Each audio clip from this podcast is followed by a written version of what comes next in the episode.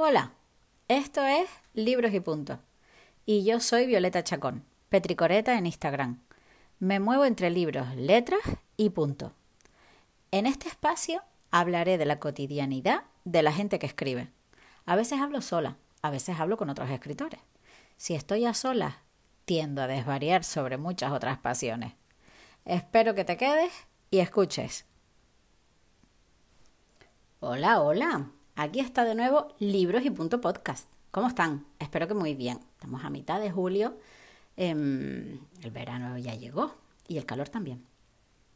Hoy quiero contarte todo lo que rodea a ese primer momento en el que te pones a escribir. Porque ya tienes claro que vamos a escribir. Llega el momento de empezar y para ello hay que prepararse, no ya mentalmente, sino físicamente e incluso el espacio. Quiero traer aquí un pasaje del principito al que siempre vuelvo. Al día siguiente volvió el principito. Hubiese sido mejor venir a la misma hora, dijo el zorro. Si vienes, por ejemplo, a las cuatro de la tarde, comenzaré a ser feliz desde las tres. Cuanto más avance la hora, más feliz me sentiré. A las cuatro me sentiré agitado e inquieto. Descubriré el precio de la felicidad. Pero si vienes a cualquier hora, nunca sabré a qué hora preparar mi corazón. Los ritos son necesarios. Ay, me encanta este pasaje. Yo no puedo estar más de acuerdo con esto. Los ritos o los rituales son necesarios, tienen muchísima importancia. Todo, logra, todo lo que logras convertir en un ritual cambia de esencia. Me voy a lo simple, al día al día. Supongo que la mayoría de los que me están oyendo toman un café por la mañana, o un té, o un zumo. Mira, si ahora me vas a decir que no te tomas nada, voy a sacar la madre que llevo dentro y voy a soltar una arenga del tamaño de la isla de lobos. El desayuno es la comida más importante del día, bla, bla, bla. Así que me hacen el favor y desayunan. Bueno, dicho esto, vuelvo al café. Por la mañana, voy a presumir que tomas café. Por la mañana te levantas, pones la cafetera al fuego, calientas la leche, te sirves el café. Cuatro minutos más tarde te has quemado la lengua, probablemente, se te ha salido el café de la boca, te ha dado ya unas pocas palpitaciones, estás ya con la prisa pegado al culo y pretendes continuar con el día. ¿Tú crees que vas a tener un buen día así? Puedes hacer otra cosa, hacer todo un ritual como hace mi hermano, que es el que me ilustra en todo este campo. El campo barista me refiero. Encender la cafetera.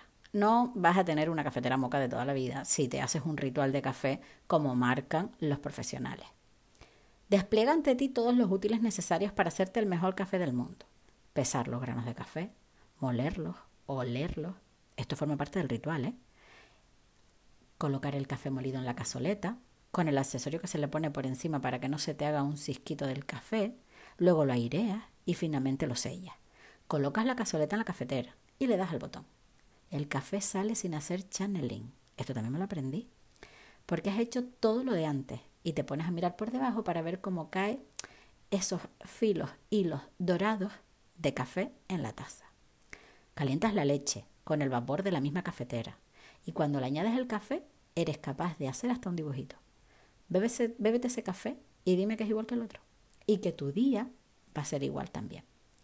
Toda esa atención y todo este ritual hace que el café de tu casa, hecho con tanta atención, sea el mejor del mundo. Bueno, puede ser de tu casa o puede ser de, no sé, el 36, por ejemplo, que sé que le echan el mismo amor y atención. Me refiero al ritual, a convertir cualquier cosa en un momento de plena atención y disfrute. Seguro que has oído muchísimo lo del mindfulness. Pues esto es. Y explicado todo esto, te voy a contar mi ritual y mis rutinas para escribir, por si te quieres inspirar. Yo me levanto por la mañana, temprano, en verano y en invierno. Tengo una rutina para despertarme. La llamo la Miracle Morning. Ay, pero es que a veces me encanta sentirme bilingüe. Todavía estoy practicando. Pero eso te lo cuento en otro momento. Formando parte de mi rutina está escribir. Esta práctica la introduje en mi día a día desde que me leí los libros La Mañana Milagrosa y El Camino del Escritor. Ambos libros te los recomiendo. Llego a la mesa y enciendo mi vela. Estoy adicta a la vela de Provence Lavender de la cerería Moya. Y tampoco me pagan, me cobran. Como dice Sol Aguirre. Cuando me dedico a escribir por la mañana, lo hago en mi libreta negra de Tiger. Llevo años escribiendo en este tipo de libretas. Son negras, de polipiel, y con la, por, dentro son folios en blanco, no tienen, no tienen pauta. Utilizo un boli tipo pilot que compro en grandes cantidades cuando vayan a la península, porque aquí no hay, son los bolis de Muji. Tengo que decirte que la noche anterior he dejado mi mesa despejada y libre para atenderme por la mañana. Escribo tres páginas seguidas de cualquier cosa. Puede ser lo que soñé, lo que en ese momento me venga a la cabeza, te digo, cualquier cosa. Todo esto lo hago en completo silencio. Cuando he escrito estas tres páginas, paro. Guardo la libreta hasta el día siguiente. Sí, llevo escribiendo cada día desde no me acuerdo. Quizá ahora entiendas un poco el hilo argumental del manual de primavera. Ahora estoy escribiendo el manual de verano. Esto lo escribo con el ordenador y el ritual es más o menos el mismo. Utilizo dos medidores, un temporizador y un contador de palabras. Tengo calculado el tiempo que suelo tardar en escribir la cantidad de palabras que me fijo al día. Por ejemplo, mi media está en 1500 palabras. Esto me suele llevar unos 45 minutos. Así que me pongo el pomodoro de 45 y con el contador de palabras de Word voy viendo cómo voy. Para escribir el manual de verano enciendo también una vela. Y en este caso sí que me pongo música. Estoy escribiendo este libro, y esto es una primicia total, escuchando el manual de lo prohibido de Raúl Ornella. No tiene nada que ver con casi nada lo que estoy escribiendo. Pero este disco me lleva a un momento de mi vida en el que sentía muchas cosas de las que sí le quiero dar a Sonia, la del libro. Lo de mi historia con los anclajes, como ves, viene de lejos. ¿Y te crees que esto es lo que escribo durante cada día? Pues no. Por la noche, ya en la cama, me siento y tengo tres libretas más. El diario de cinco años mío, otro para mi hija y una agenda que utilizo a modo de diario. En ella escribo de forma muy escueta cualquier cosa del día que me haya parecido importante o que me haya llamado la atención. Llevo haciendo esto desde el 2018 y tengo que decir que para luego escribir mis novelas me está sirviendo de una ayuda tremenda.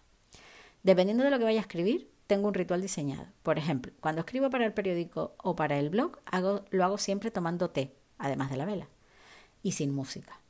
Es importante que tú diseñes tu propio ritual, porque así tus ideas y tu corazón se irán predisponiendo en el proceso de escritura, igualito que el zorro del principito.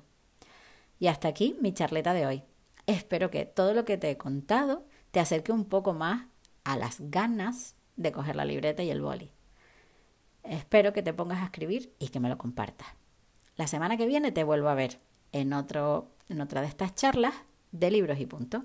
Que estés muy bien.